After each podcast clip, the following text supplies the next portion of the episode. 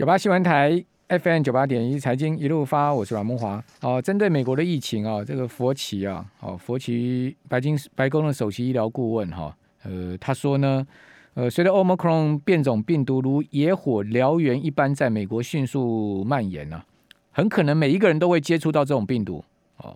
不过他也强调了，已经接种过疫苗人会是比较安全的哈。美国现在啊，还有差不多六百五十万人哦，没有接种新冠的疫苗，就是不打，绝对不打哦。六百五十万人，哦，差不多呃有五分之一的人。但是美国现在染疫的人也大概就是六千万，呃呃，对不起，六千五百万人就是不打疫苗，五分之一的美国人怎么样也都不打疫苗，哦，就百分之二十人不打。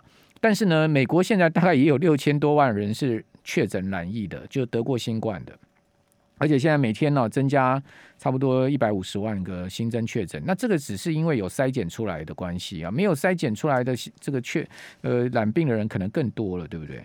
好，那美国现在目前的数据显示啊，这个染疫住院人数啊，呃超过十四万五千九百人，好，创下呃去年一月中旬以来的高峰，较两两周前大增了一倍，这当然会使得美国医疗照护的呃负担更加吃重了哈。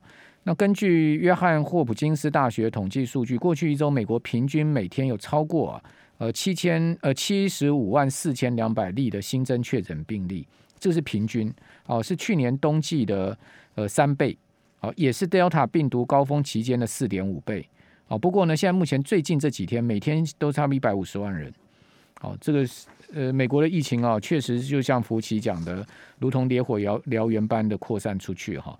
那另外呢？呃，如同烈野火燎原般的持续在扩散呢，也是这个通货膨胀哈。美国最新公布出来的 CPI 消费者物价指数是七趴，好，一如市场预期啊，来到呃再创四十年来的高点。好，那这个数字公布之后啊，呃，其实美国联准会的这些高官们呢，也就更鹰派了啊。呃，认为三月要升息的联准会的官员哦，这些决策官员更多，包括呢最新加入克里夫兰。的费的总裁，哦，这个梅斯特，哦，他说呢，因为通膨通膨的问题嘛，联准会有充分理由三月，呃呃，上调短期的利率目标。那联准会是三月十六号开会，好，所以各位三月中，等于说我们农历年过完之后啊，一个多月的时间，联准会呢就要升息了，那梅斯特呢认为说联总会今年会升三次，哈，那他还是蛮在升息的次数上，他还还是比较鸽派一点，哈，好，另外。呃，布拉德哈，布拉德就更鹰派了哈，就是圣路易斯的联总会的总裁，他是有投票权的哦。今年有他是票委哦，他说联总会啊，为了阻止通膨啊，今年要更积极的升息哦。他认为缩表之路已经尽了，不但升息还要缩表。同时呢，他认为今年年总会呃，对他认为今年美国的失业率在年底前会降到三趴以下。哇，三趴以下那是充分就业不能再充分就业了。因为在疫情之前，美国失业率三点五已经是五十年来最好的一个就业情况了哈。呃，布拉德认为说呢，联准会今年要升四次，好，就是他就跟比那个梅斯特再鹰派一点哈。那至于说，呃，联准会的二把手副主席不是因为这个又涉及到什么这个股票内线交易的问题而辞职了吗？所以说现在目前提名的这个就是布兰纳德，布兰纳德就是先前跟那个鲍呃鲍尔在竞争。呃，主席那个人选啊，哦，后来他没有出现嘛，好，这个鲍拜登还是选了这个鲍尔哈。那布兰纳德啊，呃，布兰纳德是副主席的提名人呐，好，就是说他先前就是已经被拜登提名为副主席。那最近美国另外一个呃副主席二把手哈也辞职了嘛，就是因为什么股票又是这个什么在先前就是什么一消息之前就卖了之之类的这种状况，好，他。也从鸽转鹰了，因为一般市场都认为布兰纳德是比较鸽派的哈。那他他认为说抗通膨、抗击通膨是现在目前联准会最重要任务，所以现在目前综综合看下来了哈，大家这个联准会的高官已经全面转为鹰派了，但没有鸽派的了哈。那比较只有说比较鹰或是呃相对没那么鹰了，好，应该这样讲了哈，比较鹰跟相对没那么鹰。那至于说拜登呢，就认为说。呃，昨天公布出来的 CPI 报告，啊，他说呢，呃，物价涨势开始放缓。好，这个当当总统的他当然要这样讲嘛，他当然不能讲说物价很严重，老百姓生活很痛苦，对不对？所以，呃，怎么样怎么样，他一定要说，哎，你看这个物价指数虽然高达七八四十年来最高，但是呢，已经开始有哎看到某些迹象已经放缓。哦，这个就是，嘿嘿，这就是这样的政治语言是吗？好，那我们今天这个阶段来赶快请教，呃，红利投信投资策略部的邓胜明副总经理，邓副总你好。主持人好，各位听众大家晚安。好，邓邓副总，你觉得美国的通货膨胀正在放缓吗？正如拜登所讲的吗？其实七趴非常高，四十年来最高嘛。嗯，非常非常高。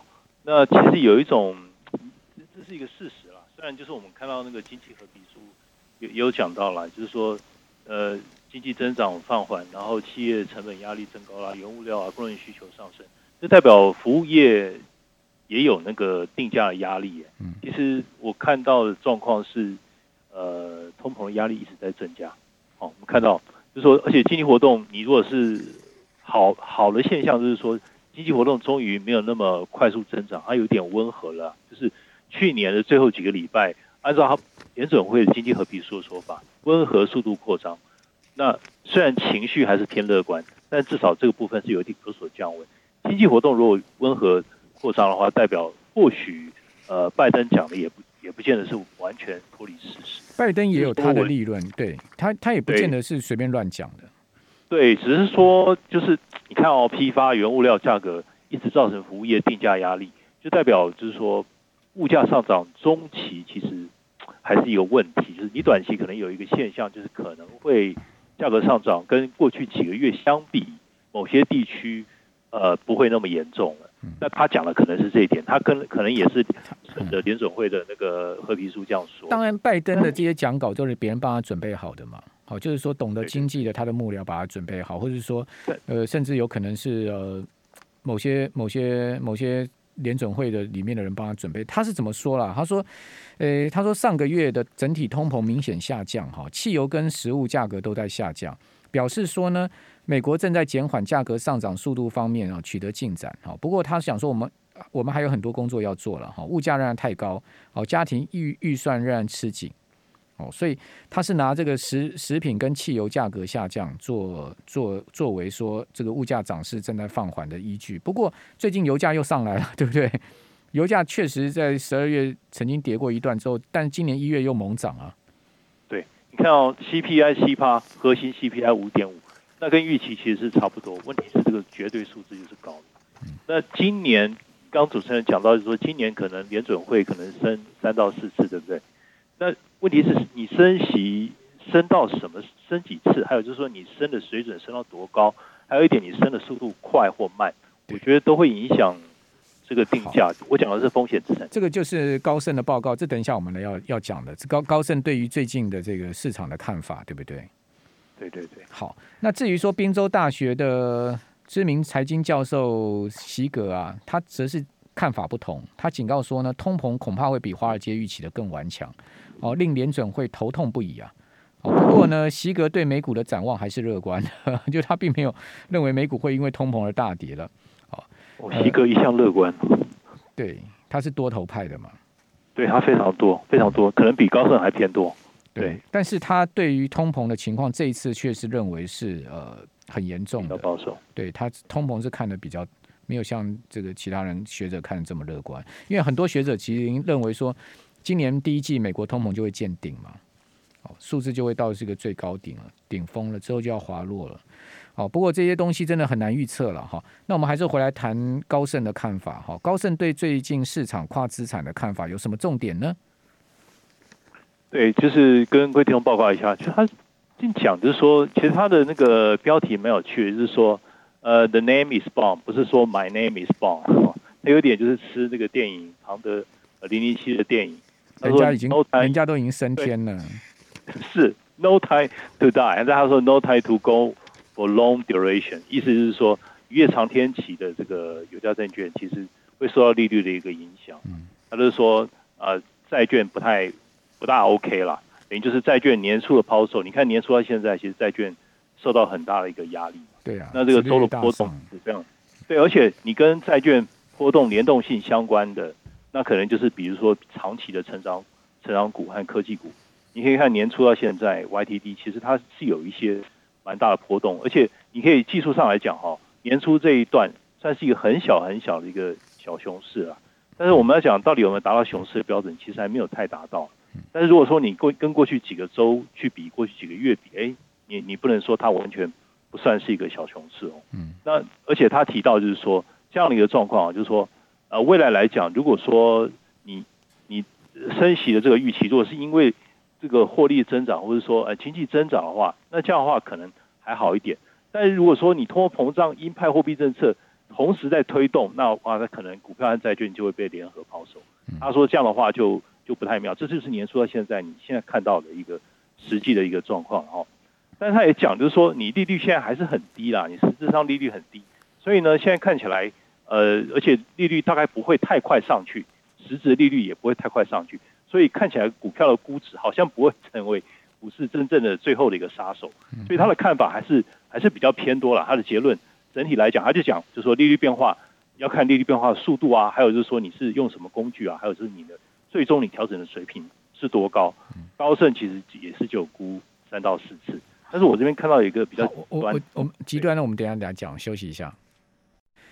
九八新闻台 FM 九八点一财经一路发，我我是阮木华，我们非常谢谢谢 Joseph 刚才的抖内啊，谢谢老爷的打赏，好，谢谢捐献 捐书给我们，啊，也谢谢昨天志伟。这个百忙之中啊，帮我们电台送来温暖的蛋糕，感谢我们听众朋友如此支持我们电台跟节目。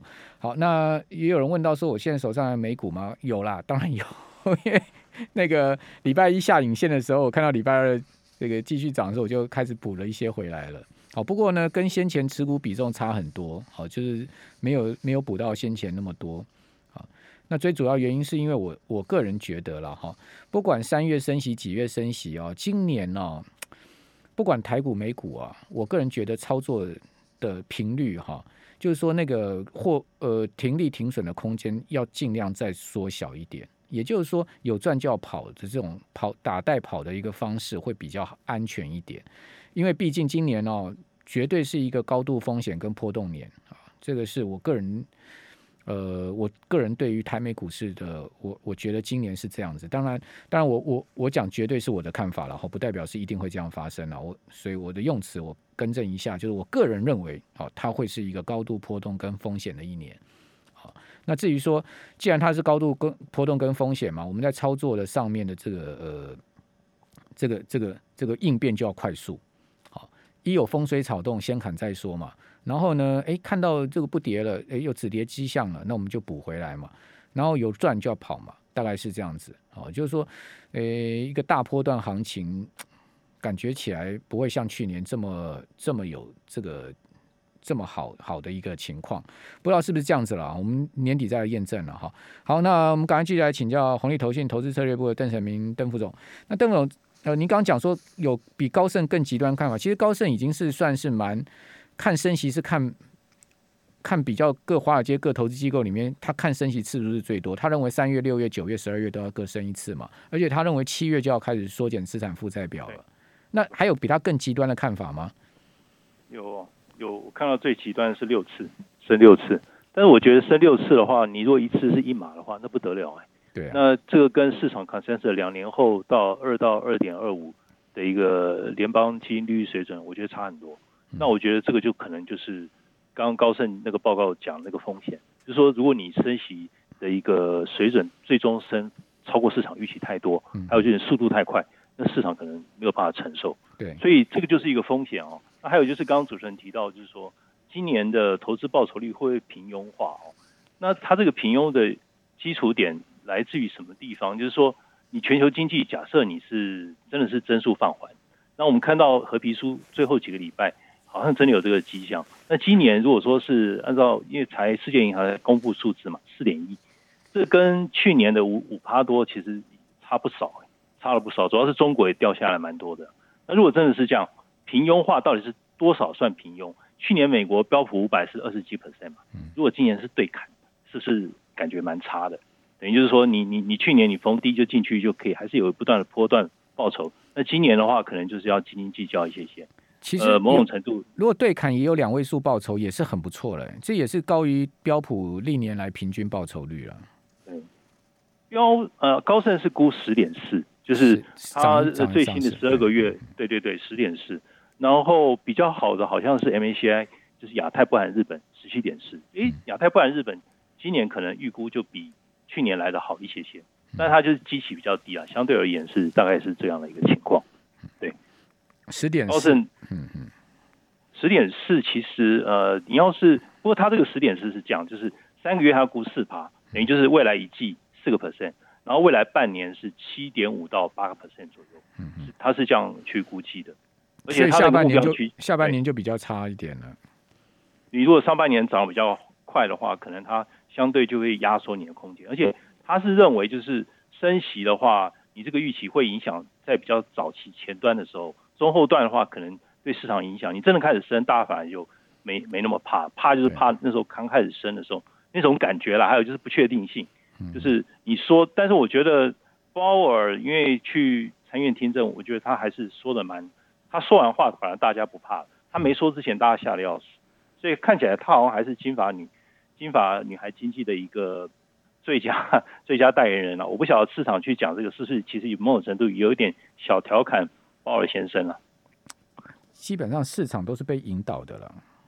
对我我觉得市场就是被特殊力量引导的，因为大多数的投资人都是羊群啊，好，只要有一个牧羊狗在前面带领，就会被引导啊。比如说鲍尔那天到国会去，好讲话之后呢，股市拉涨，其实就有特定的资金去引导投资人，认为说，呃，已经相对周一既然已经收了那么长的下影线，比如说以以纳啥的指数来看，是一度跌了两趴多，居然还可以翻红，哦，那这个礼拜一的美股，礼拜二呢，鲍尔到国会去。那这个市场的资金就引导投资人认为说，鲍尔就是去利空出尽嘛。所以，我基基本上我不我我我我个人觉得，全球股市不管台股美股都是被特殊力量在引导的了。我不晓得邓副总您赞不赞成？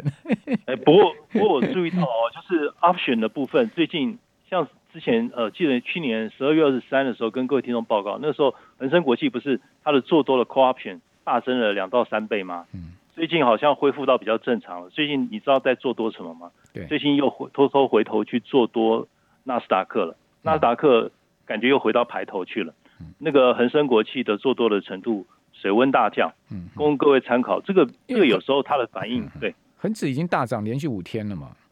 对，它可能它相对来讲它就减了一半，但这个反应真的很快速。大概你可能每个礼拜都要看一下，他可能年初稍微拉一下，然后休息一下。不过因为去年香港表现那么差，今年终终究它是基期比较低的市场了。